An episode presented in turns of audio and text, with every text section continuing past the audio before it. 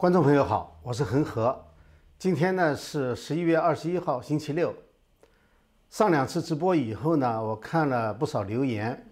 有几个朋友呢说看我的节目和听广播呢已经有十几年了。那么感谢观众朋友这这么多年来对我这个节目的支持哈。呃，同时呢也欢迎新朋友呢能够订阅我的频道。那么呃前天做完直播以后呢，这两天又有很多进展。尤其是在这个法律起诉方面，那么一方面呢是今年就今天哈，美国五十个州，主要是在各个州府所在地，都有美国民众呢举行挺川和要求这个选举公公平，呃，反对偷窃选票的这个行为的集会。那么这几天呢，各个州的官员在表现方面，似乎是由于法律团队的这个记者会和民众的抗议的压力呢。呃，开始呢表现的要温和一些了，似乎起了一定的作用。那么另外一方面呢，鲍威尔律师连续的接受媒体的采访，包括 The Blaze and News News 呃 Newsmax 对。那么这些这两个采访呢内容呢非常丰富，有不少呢都是属于这种叫做 Smoking Gun 这一类的。Smoking gun 呢？它中文当中大概就是铁证，就是放在法法院里面、法庭上面，就是一个呃没无法辩驳的这个证据。那么我来归纳一下哈，呃，把因为这几天证据特别多，可能有点乱，那么我想把它归纳一下，然后呢再做一些分析。大概呢有这么几个方面的。第一个方面呢，就是鲍威尔律师呢在这个 Blaze 接受采访的时候。他就确认了，就是这个 Cyto 这家公司，就是在法兰克福的那个服务器已经被美国政府掌握了，所以他就澄清了，就是那天在记者会上，他说被人拿走了，不知道在好人还是坏人手里。那现在知道了，他明确说，看来是在好人手里了。但是呢，呃，那些拿到了这个服务器的人呢，没有跟他分享内容。所以他的这个自己的这个起诉呢，不包括服务器里面的内容，而他在这个 Newsmax 里面采访的时候呢，呃，他还特别提到了这个 Cyto 在法兰克福的服务器呢，确实是被收缴了。被谁收缴呢？他说确信是我们的军队，就是 Our Forces，嗯，应该一般指指的是武装部队。那么他说我们的政府呢正在调查。究竟发生了什么？那这个是比较明确了哈，这是第一次我们知道有这么明确的说法。那么呢，另外呢，他还说这个服务器呢有四条线路从外面接到这个服务器，而这四条线路呢分别接四个国家，而这四个国家呢应该说是美国的对手，或者至少是很不友好的国家。那么这个消息呢也是第一次披露，这是第一方面。就是关于这个法兰克福的服务器的事情。那么第二个呢，就是他谈到有巨量的证据，每天都在涌进来，就是提交给这个律师团队。这些证据，他说足以超过刑事定罪的需要了。就是说，也就是那个主持人问他，就是有没有 smoking gun 嘛？他说，刑事定罪是足够了，肯定比他多。呃，这是指。海量的证据，这些呢很多都是证人，还有一些呢是属于技术专业方面的分析。那么第三呢，我们又要谈到 Dominion 这个公司了。这家公司在多伦多的办公室突然腾空了，人去楼空，没有了。那么他们那是总部，丹佛呢，他们也有一个办公室，也关闭了，搬走了。另外呢，就是 Dominion 这个公司的员工，他们从这个领英。纷纷删除他们的公司联系，就是说他们跟这个公司似乎没有关系，尽量避免他们个人的信息和这个公司连起来。那么，而且呢，宾州众议院呢有一个听证会，本来是叫他们去出出去作证的，结果他们呢到出这个出席听证会的时候，突然之间他们没有出现，呃，所以这个众议院呢也觉得宾州众议院呢觉得这个事情，呃，很奇怪。那么讲到这个 Dominion 呢，呃，这个鲍威尔律师在这个 Blaze 的这个采访当中啊，就是主持人叫 Glenn，他说呢，呃，格兰说他在上一个节目，就是采访鲍威尔前面那个节目呢，他是采访了一个硅谷的专家。那么这个专家表示哈，他说不需要深入调查，你只要拿 Dominion 的这个操作手册就足够了。他说，在这个 Dominion 操作手册的第四百五十六、五十七和五十八这三页里面写的非常清楚。他说：“这个并不是设计的缺陷，就是你们大家知道，在这个软件设计当中，或者是这个系统设计当中，它会有一些 bug，就是你不注意它就存在的，那你要想办法把它去掉。”他说：“这个不是这种设计的缺陷，而就是设计出来这样的，所以这个非常清楚。这作为专家来说，这个非常清楚。那么还提到了这一点，就是说大选当晚，Dominion 的一个高管亲自走到。”到了底特律，在那个计算中心，就是计票的中心啊，去操作机器，就是改变数据。那么这也是一个比较新的资料。呃，这个这个主持人呢还问了一下，就是那个 Eric Kummer，Eric Kummer 呢就是我们上次上次谈到的，就是 Dominion 这个公司后来的一个副副总裁。那么原来呢是这个，呃，就是呃战略和安全主管。那么这个人呢，我们讲过，他是很仇视川普总统。然后呢，在这个一个会议上，这个会议呢，现在知道是这个 Zoom 会议，在那个 Zoom 会议上呢，呃，他和一些 Antifa 的这个记者在一起开会，呃，那么提到了就是说，呃，他能够保证，他已经能够确保川普总统不能当选，因为他就是这个 Dominion 的嘛。那么，呃，所以说呢，呃，就问这个。就问这个律师哈，是说，呃，你们这方面的证据有没有什么新进展？那么鲍威尔律师呢说，法律团队已经有了证人的宣誓证词，还有那次会议的录音，都已经拿到了。那么他谈到呢，就说在，呃，那么那个主持人就问他了，说，那么如果说人家说他那个是开玩笑讲的，那律师说，在法庭上那个叫供认，就是。就是承认了，所以法庭是认这个证据的。好，我们现在又谈到继续谈这个 Dominion 哈。那么有一位听众朋友呢，叫做易希云，呃，他在后面呢跟帖的时候呢，就谈到了他的体会。他谈的是体会哈。他这个跟的帖子很长，我就想简单的把它归纳一下。呃，这个观众呢，他是在中国大陆呢做这个环境监测仪器的。他说：“这个环境监测仪器呢，按说起来是给这个环保的部门去检查别人的环环境污染的，所以呢，这个仪器呢，理论上说是能，结果是不能更改的。但是不能更改的话呢，这个仪器就一台都卖不动。那怎么办呢？而且他们竞争者呢，都是能够改结果的，所以呢，他们呢，最后呢，就在很深的地方，呃，安了一个后门，是可以改结果的。”而且这个改结果呢，一般情况下，操作者是不会的，必须要有专门培训过以后才能够改。结果他们仪器就卖得很好，因为大家都这么做。那也就是说，所以说他就说了一个说中国的那些呃科研数据啊都不可靠，是因为数据可以随便改，就在原始仪器上面就可以改。呃，那么他然后他就说呢，就当这个 Dominion 这个机器出来以后，说是嗯这个很可靠的话呢，他说。他们公司的人大家都笑了，因为这个同行都知道这是怎么做的，呃，所以我觉得这个呃，观众朋友作为这方面的专家，呃，我想除了他们以外呢，很多专家其实一眼都看出来了这是怎么回事，呃，那么谢谢这位观众的回馈哈，反馈哈。那么第四点呢，就是说这个选票方面了，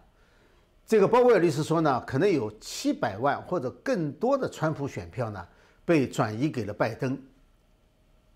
另外一个呢，就是他说不是上百上千，而是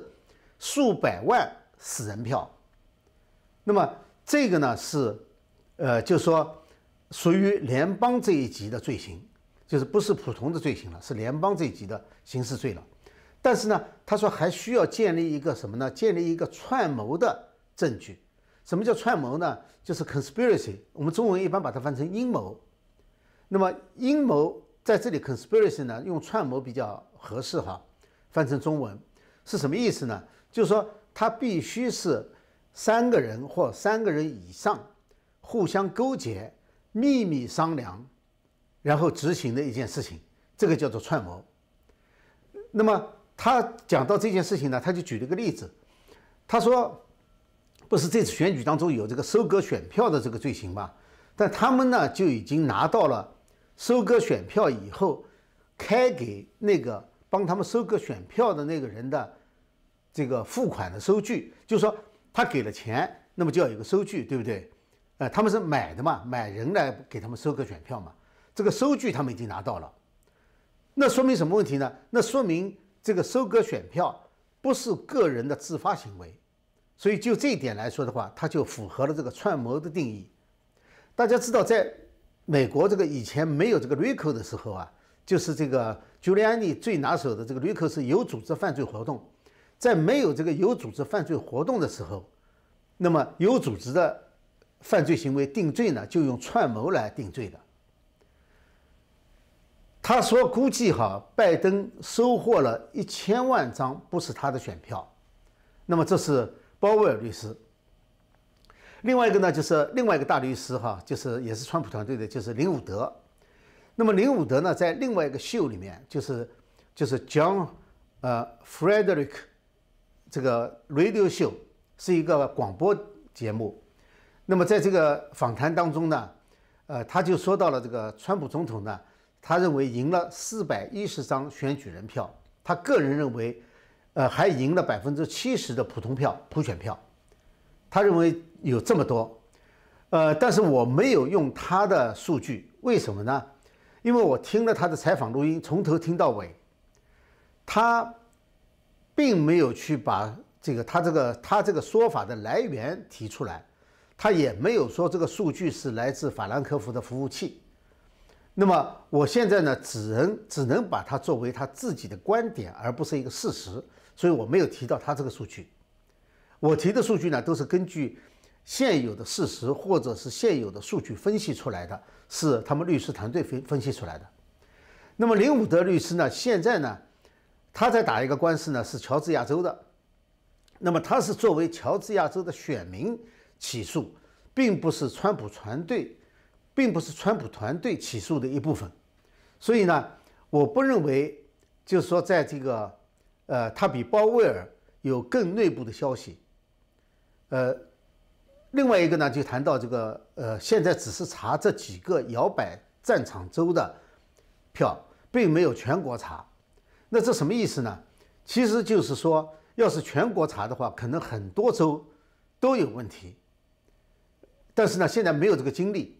我认为确实是他们这个策略是对的哈，就当务之急呢，是在重点突破，就是说，而不是说全国普查。全国普查呢，就有太多的精力耗费，但是最终可能得不出一个很明确的结果。但是呢，确实有很多选民相信，就是这一次，甚至可能加州都翻红了。那么第五点呢，就是说他提出来争取在下周，在多个不同的州同时发起法律诉讼，这才是川普团队真正的法律诉讼案。在这之前，无论是左翼媒、左派媒体，还有中文网络的一些大 V，都在那里大肆宣扬，说是这个川普总统有几十个案子都被各个州给否决了，呃，扔掉了。说是人家还没开始呢，之前所有的案子其实都是一些川普的支持者，或者是选民，或者是地方的共和党，呃，共和党的组织提出来的。真正的是下一周，大家可以拭目以待。那么另外一个呢，就是，呃，有人在宣传哈，说是今天滨州的案子又被丢出来了。这个没有关系，因为这些案子呢，下面的案子哈是联邦案，而不是州的案子，他不会在州这个州法院起诉，他会在联邦法院起诉，这是有区别的。在州里面有联邦法院，也有州法院。联邦法院直接往上走。好，下面我就要谈这个事情了，就联邦法院的事情了。因为特别有意思的哈，呃，我相信不是巧合，就是今天呢，最高法院做了一个人事调整，就是对于分管这个巡回法庭的最高法院的大法官进行了调整。那么结果呢，是在有争议的六个州，就是有争议的摇摆州啊，呃，其中四个呢，划到了由保守派大法官负责的这几个巡回法庭范围，而且是至关重要的四个州。那么当然了。他不可能全都覆盖覆盖。你比如说亚利桑那州和内华达州，呃，还是一个自由派的大法官，他不可能，因为美国的大法官的数量不能够全部涵盖，不可能正好全部涵盖这么多。呃，保守派只有现在只只能说是六比三或者是五比四，他不可能全部涵盖。那么，呃，美国大家知道哈，美国的这个联邦法院体系统啊，它分成三级。设在州一级的呢是联邦地方法院，你像纽约，纽约就有一个东区联邦法院，也有一个西区联邦联邦法院。这个呢，虽然说纽约东区、西区，但是呢，它却是联邦法院。到了这个联邦法院上面一级呢，就叫巡回法院，这个或者叫巡回法庭。全国呢分十一个区，就是呃，所以呢就有十一个巡回法巡回法庭。分管五十个州，那么大概呢，每个巡回法庭呢管四到五个州，呃的联邦法院，然后再往上呢就是最高法院了。而这个巡回法院呢，他会安排一个最高法院的大法官去分管。那显然这件事情呢是，虽然说，呃，他不会说这这之间有关系哈，但显然是非常重要的，就是说，呃。你可以说是巧合，但是呢，也不见得就是巧合。就像我们当时在谈谈论那个 Cyto 在法兰克福的服务器一样的，呃，你可以说很巧的，就是说，呃，国防部长被解职了，然后呢，有那么一个机构，就是这个非军职的这个武装部队，就是特种部队，归这个国防部长直接管。你说这两者之间跟这个有没有关系啊？也可能没有关系，但很可能是有关的。这个也是一样，因为我们知道，就是如果说在巡回法庭把这个事情压下去的话，或者是扔了的话，那么就很难进到最高法院。那至少现在的话呢，有最高法院的法官在监督着，就是说至少能够顺利的走这一步法律程序。现在担心的呢是有人会利用自己的法官的权利不走法律程序。那至少走法律程序这一步先要做到。所以我认为这一点呢是比较好的。那现在呢，比如说哈。在第三区，就是宾州所在的区，是阿利托大法官。那我们知道，前几天阿利托大法官在保守派的律师会议上，他有个讲话，那就讲到了美国现在言论自由和宗教自由呢，受到了很很严重的侵蚀。所以呢，这是这个美国最高法院将面临的重大的挑战。那么第六区呢，是密西根所在的区，那么它是。这个现在是这个呃卡瓦诺来负责，那么第七区呢是威斯康星州所在的，呃现在呢也是卡瓦诺负责的，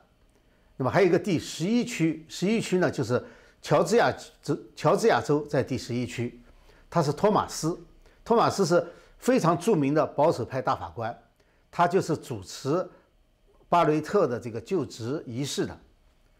呃，那么我不都讲了哈，我认为，我认为这个调整呢和公布的时间点呢，确实相当重要，呃，不能说和这个法律诉讼完全没有关系。现在的问题呢是这个整个事情啊，它的发展的经过过程，使得所有的人都相信，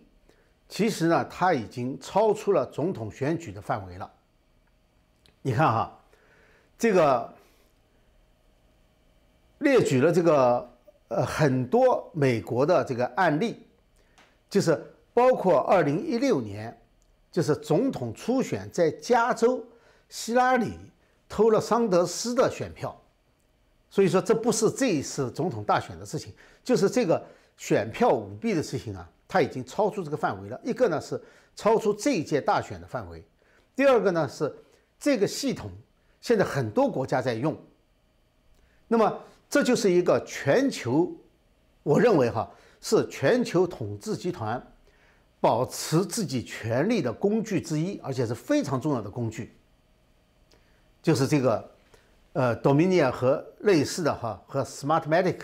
还加上这个 Cyto 这几个公司，他们所垄断的这一系列的这个投票机器和软件。那么第三个呢，就是这个系统，美国政府早就知道了，这个甚至谈到呢，就是呃，国防部，呃，就是这个律师啊，谈到国防部，甚至有人和桑德斯 AOC 在线培训，说怎么样打击在在位的官员，就是阻止美国政府的行动。呃，这不是跟这次选举有直接关系哈，就是说这是一个比较。长时间的，呃，所以这个这是一个属母会议，马上就有人跟贴跟上来了，说他参加了这个会议，这是一个属母会议。那么这些事情曝光以后呢，其实司法部、国家安全委员会、国土安全部、FBI 都应该知道这些事情，就是也不是一年两年了，但似乎呢都没有采取行动。所以说呢，他们这个律师团队呢也在问自己为什么。会没有采取这个行动，甚至还提到了 CIA。那么，就是说，为什么没有在大选以后有明显舞弊的证据的时候，这些美国的执法机构没有及时的去没收 Dominia 的机器作为证据？因为现在 Dominia 已经把公司都关了，很可能他们的机器啊、设备啊都已经找不到了。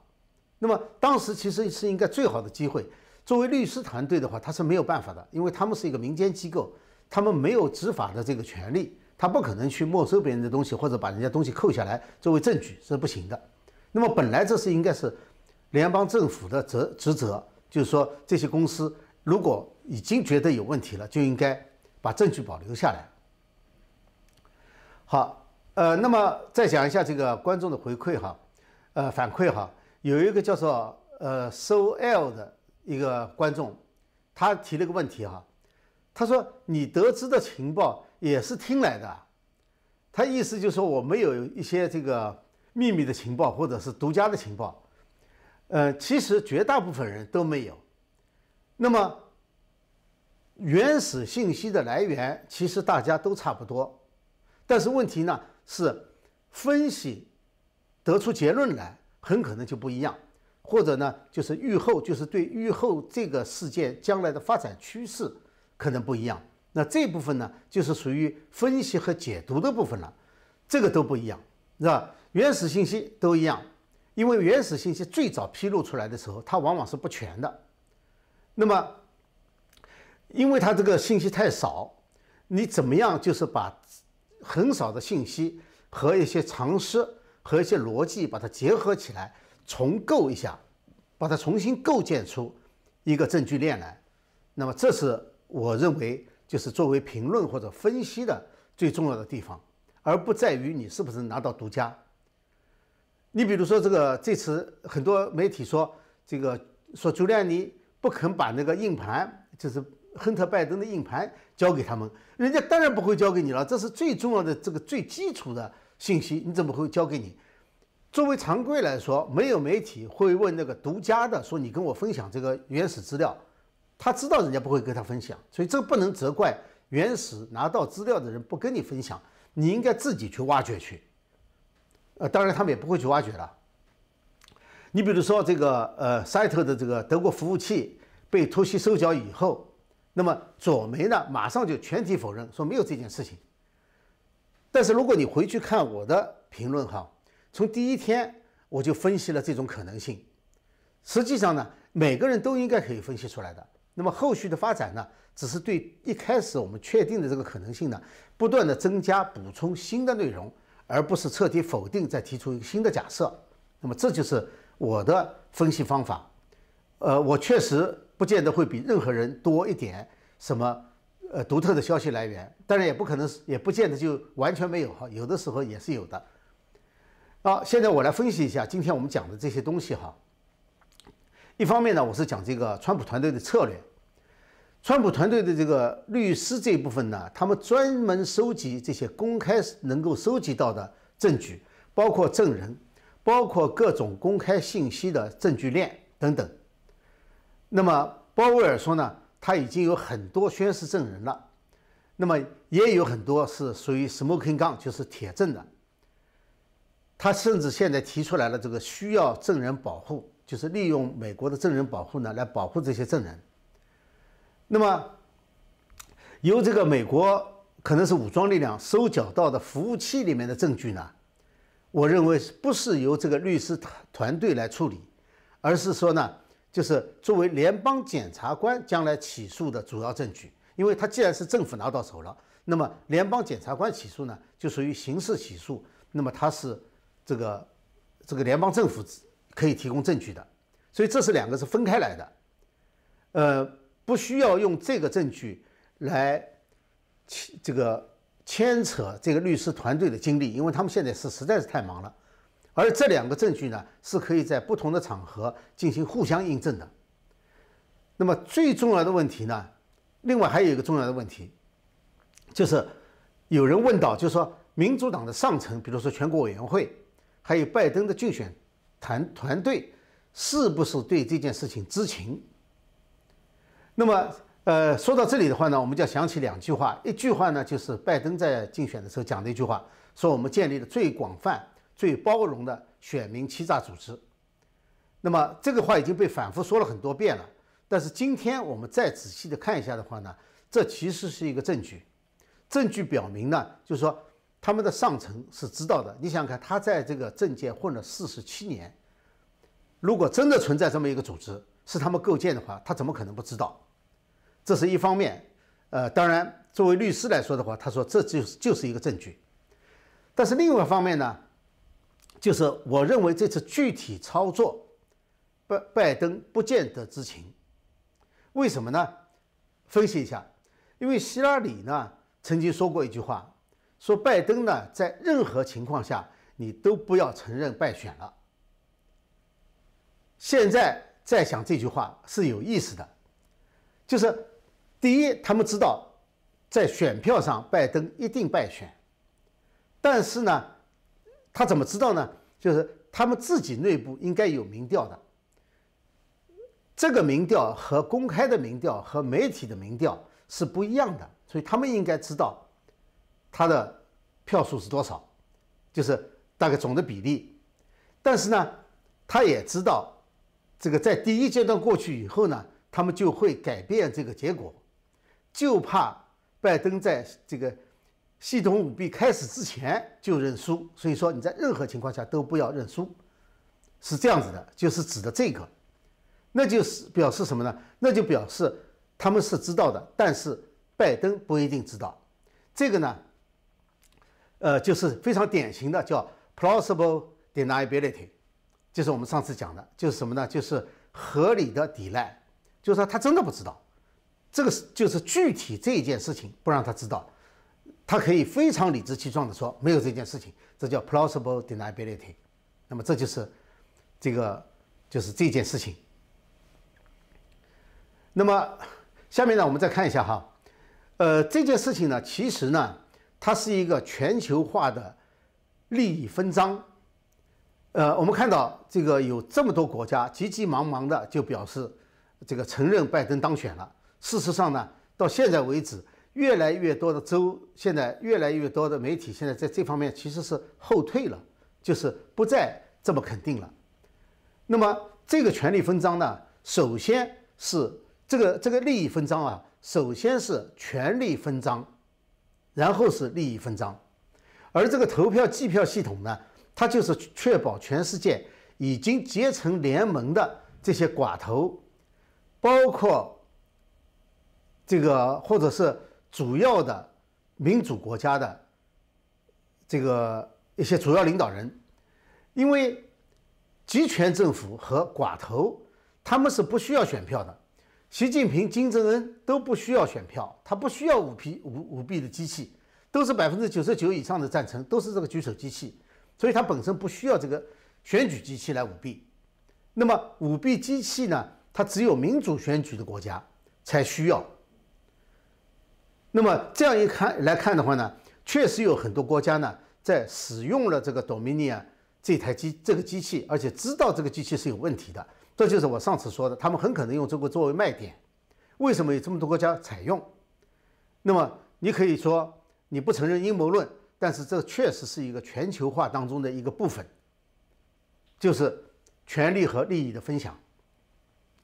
那么现在讲到哈，呃，第一次也是第一次听多。以前大家说到这个 Dominion 和索罗斯有关系，我一直没有说过这句话，因为我认为这里头没有非常明确的证据和联系。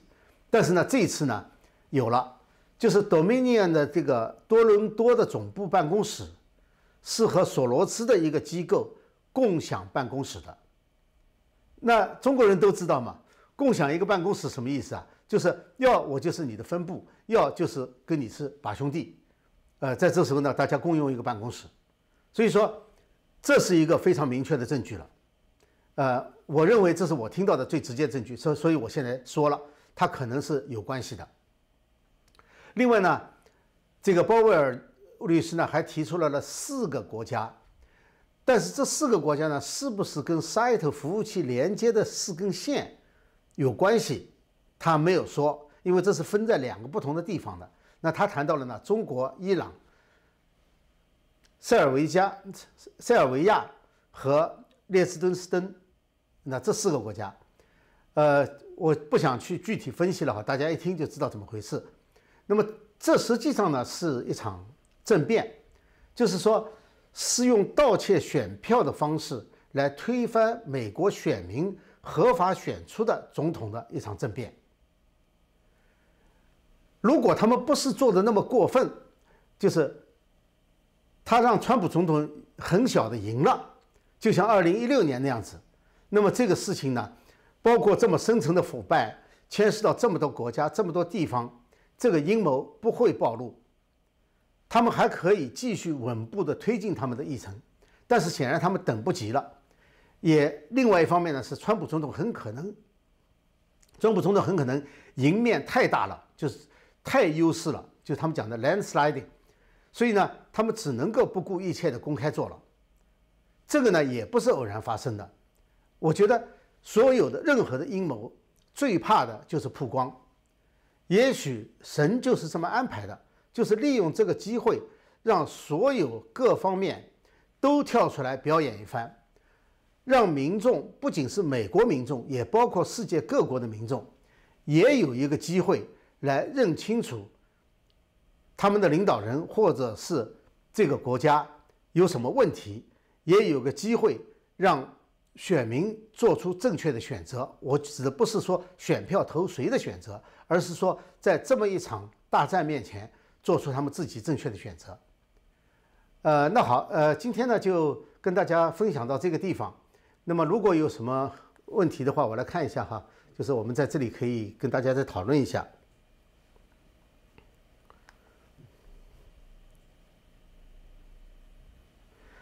啊，有一个叫 JW 的，呃，问了一个问题哈，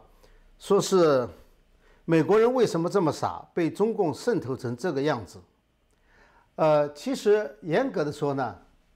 这是一个托词，不完全是美国人这么傻，呃，有是一个托词，呃，因为现在呢，美国尤其川普总统上台以后呢，呃，就提出来改变这个对中共的政策，那么这时候呢，呃，大家就去。回忆起来了，说这么多年呢上了中共的当，啊，就以为呢用这个提高这个生产经济的方式，就是推动经济发展的方式呢，可以推动民主发展，所以这么多年呢上了当。其实严格的说呢，还不完全是这样。这里有一部分，有一部分美国人相当天真，这是不错的。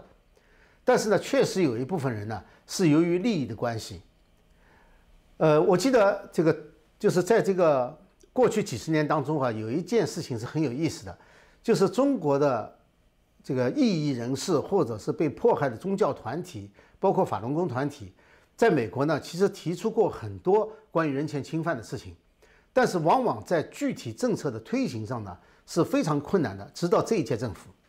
那么其中呢有一个呢是一个一个比较典型的案例哈，就是一个劳教产品的问题。我们看到现在呢不是提出来新疆的劳教产品吗？那么当时呢，有一个劳教产品，是一个是一个假发的产品，是河南瑞贝卡。一个假发产品。那么曾经呢被披露出来以后，披露出来以后呢，有一个南华早报的记者呢就到中国大陆去调查，调查以后呢，呃，差点他自己被抓起来。后来他他就逃回香港去了。别人说你今天再不走，明天就抓你。他逃回香港去了，就发表了一篇文章，提到有六家国际银行投资这个河南瑞贝卡，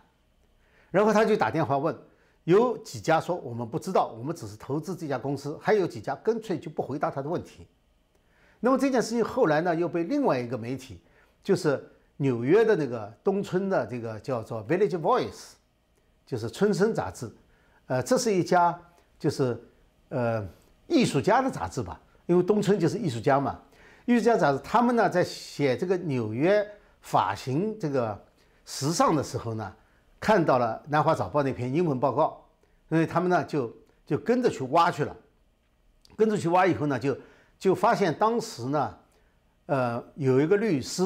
曾经向美国政府发一个要求，就是禁止河南瑞贝卡的头那个假发产品进入美国，这是劳教产品，有证有证据。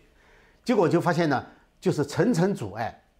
层层阻碍。他后来把这个报道出来了，他问了美国政府哪一个机构，哪一个机构，哪一个机构，就他们应该对这个处理的，但是不处理。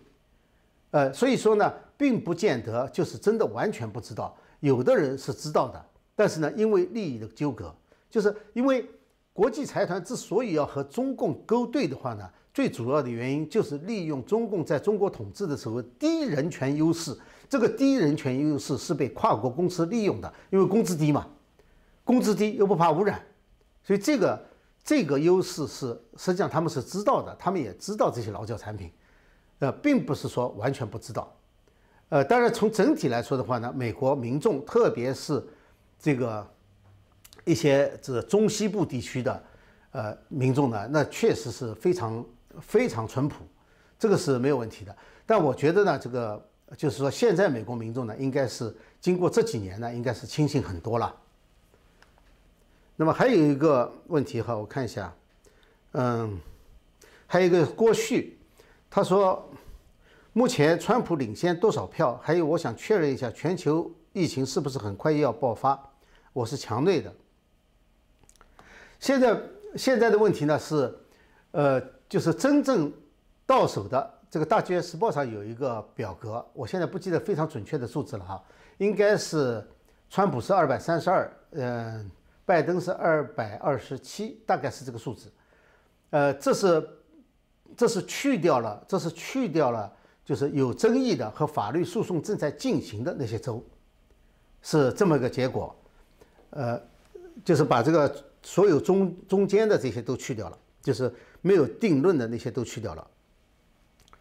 呃，还有呢，他想确认一下全国全球疫情是不是要很快爆发？这个我不能说，因为我不是搞流行病学的。从目前的情况来看的话呢，不太乐观。因为欧洲和美国呢这几天都在回升，而这个回升呢应该和，呃开放不见得有特别大的关系，那么都都有一些回升的情情况，呃包括这个欧洲一些国家，呃所以很难说是不是第二波又在爆发哈。但是如果按照第一波的那个情况来来算的话，你可以考虑这是第二波，因为这种流行病发生第二波的可能性是很大的。一九一八年的。这个大流感，西班牙流感，它是来了三波，呃，当时在一八年到一九年之间来过三波，其中第二波是最凶险，而且死亡率最高，啊，目前还呃不能这么说，但是呢，确实是不容乐观。嗯，还有一个问题是，为什么 FBI 还不去逮捕拜登？这个你没有罪名，不能随便逮捕人的。美国是要讲法律的，呃，这个事情其实在很大程度上呢是要靠法律来解决，而且法律解决呢，因为刚才我们谈到了拜登知不知情，就是知情，对这件事情也不见得就要负直接责任。但是我想这个事情就是如果全面揭开来的话呢，可能有人呃会要坐牢去的。你不能以一个，呃，就是选举涉嫌舞弊的这个事情，因为法庭最后没有判嘛，你不能以这个去逮捕一个人的。呃，幕幕后最后那个黑手是谁？谁给那么多媒体下了统一的指令？谁给选举机器按下的那个按钮？呃，对，现在呢就是想通过法律途径呢，其实呢法律途径呢是一个过程，呃，很多案子呢过程更重要，因为就在这个法律这个进行的过程当中呢，会有很多很多内情可以被揭露出来，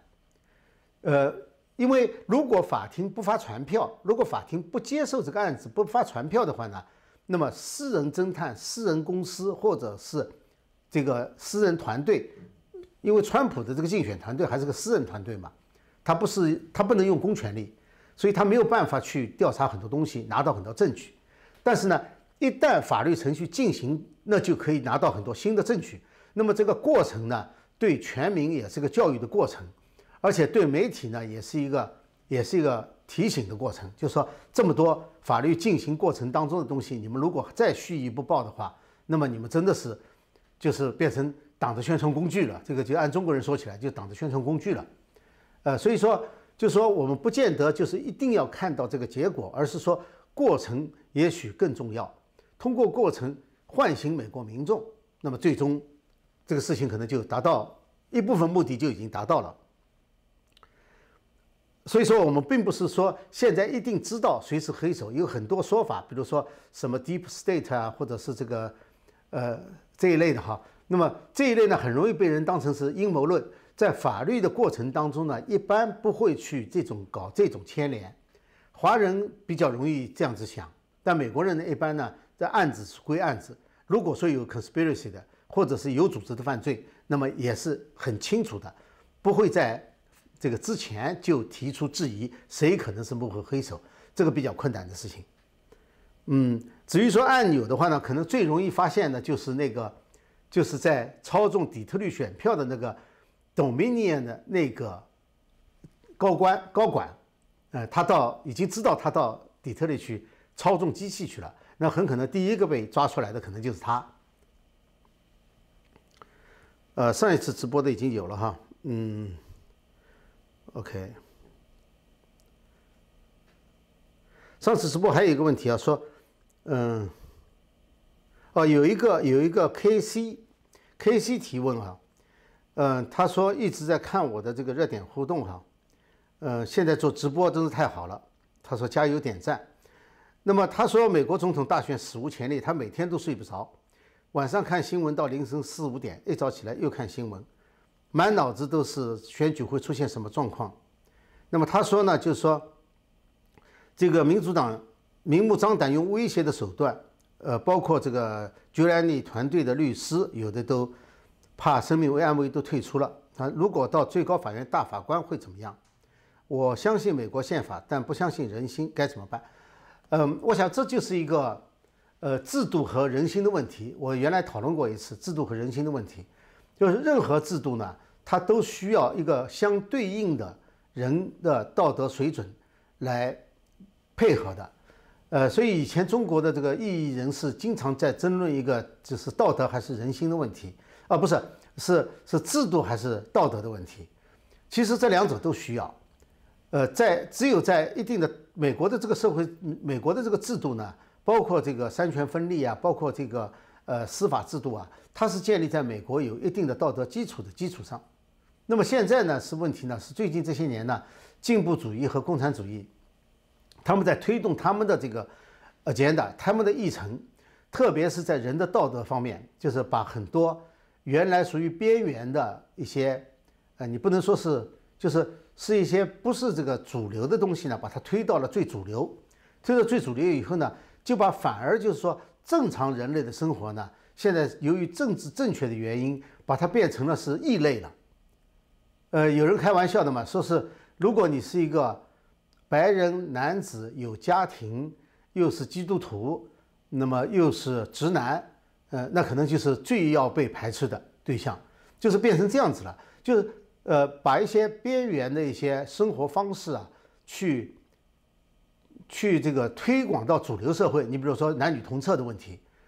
到学校里面去普及，那么这个就就过分了嘛？就是呃，你确实有你的权利，但是你不能去侵犯别人的权利，而且侵犯。大多数人的权利，这个是呃是不对的。那么这样子呢，到了一定程度以后呢，那确实就变成了整个社会就有问题了。所以我觉得，川普总统在任一个最大的成就就是任命了保守派大法官。我姑且不论不论他们的大法官在这一次上面怎么去判，因为你如果按照宪法判的话，那是很清楚的。无论怎么判，他还是能够在美国是在这个保持美国现有的制度当中是能起一定作用的，不然的话就。就崩溃的太快了，所以这次川普总统这个任命的大法官呢，我觉得还是他的这个呃政绩的一个非常主要的部分。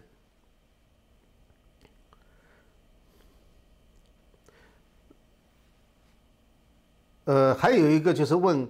呃，如果拜登不幸上台，呃，这拜登政府会像川普政府那样强硬打击中共在美国的特务间谍吗？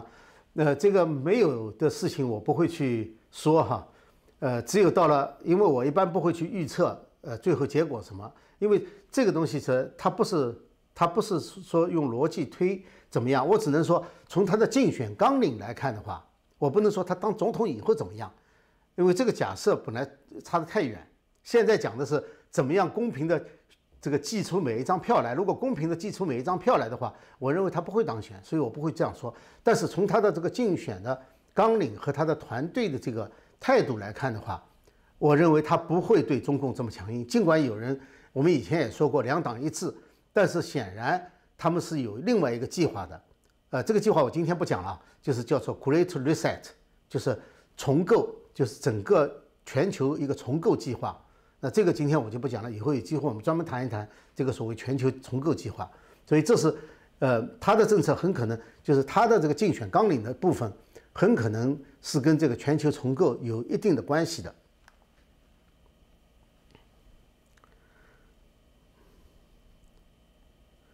呃，还有看一下哈。哦，他他大概意思有一个问题是上次直播的问题哈。呃，他认为就是说法律诉讼也需要时间，呃，而总统必须有实现产生，而每个州的那个个人的呃。抗议呢，也不能保证共和党州的议员，呃，和民主党没有勾兑关系。对，这确实是一个问题。比如说这个乔治亚州，呃，这个今天我没有讲，因为呢，这是林伍德律师现在主要在进行一场诉讼。呃，我刚才已经说了，他的诉讼呢是他个人的，跟这个川普团队没有关系。呃，但是呢，这里头呢牵涉到一个，就是他认为呢，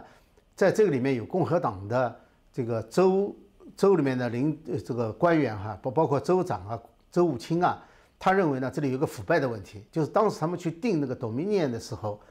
可能就有腐败存在。另外一个呢，呃，当然他个人，他他自己就是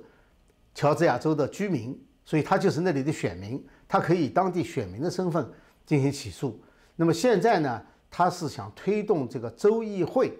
来通过一个法律，呃，来通过一个决议，就是推翻。前面的这种重计票，包括计票和重计票，呃，如果说到最后裁决不下来的话呢，最终是由国会来决定。而国会呢，它不是按照你的国会议员的数字来投票，而是按照州来投票的，就是一个州一票。最后可以用这种方式来解决，呃，这是一种可能性。我只能说这是一种可能性，但是我希望呢，会，我相信哈，会在这走到这一步之前。可能就有一部分案子可以去，呃，重重新审理，或者是有一定的结果。呃，有消息说，COVID-19 的感染率也被他们操控利用来给川普制造麻烦，这个是肯定的。在这之前，其实 COVID-19 的这个呃整个疫情在美国的情况是是被夸大了的。呃，就是有相当程度的夸大。现在看来，可能真正的病例大概只有百分之一，因为百分之九十的病例很可能都是就是在老人院啊，或者是在这个就是 nursing center，就是这个呃，就是原来有多种各种疾病的，然后呢就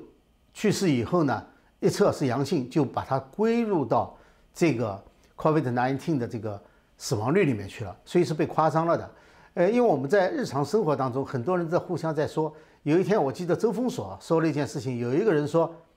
是一个华华人，他说他一检测是阳性，结果我看周峰所呢回了一个贴，说是我第一次听到我认识的人当中，我知道的人当中得了这个病的，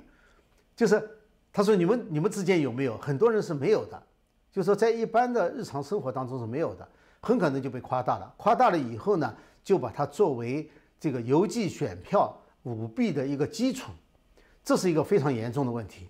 就是而且包括这次这个疫苗，疫苗出来以后说是。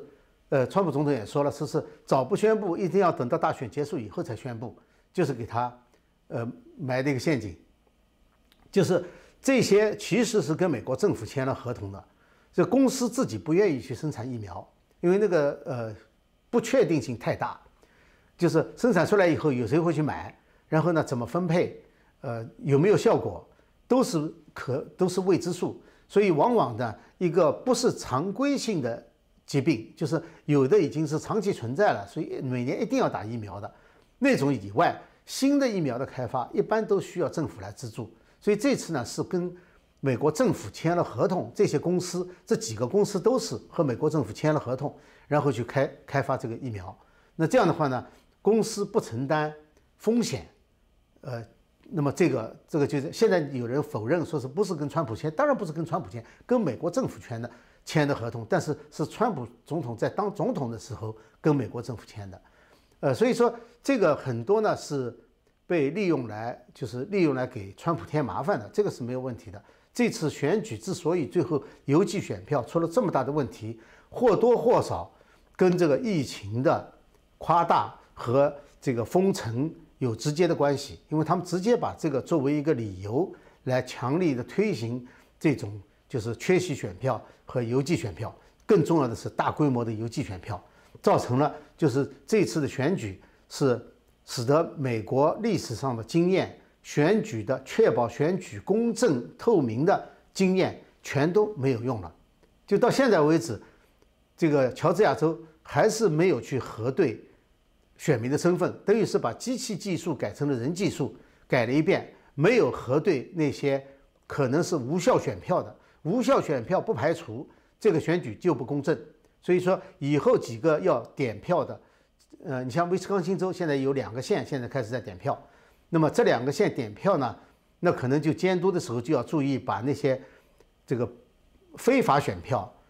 你这不是合法的选票，其全都要排除掉。那么这一点呢，可能在宾州其实也将会这样子去考虑，因为宾州呢是现在是最高法院大法官跟他们说了。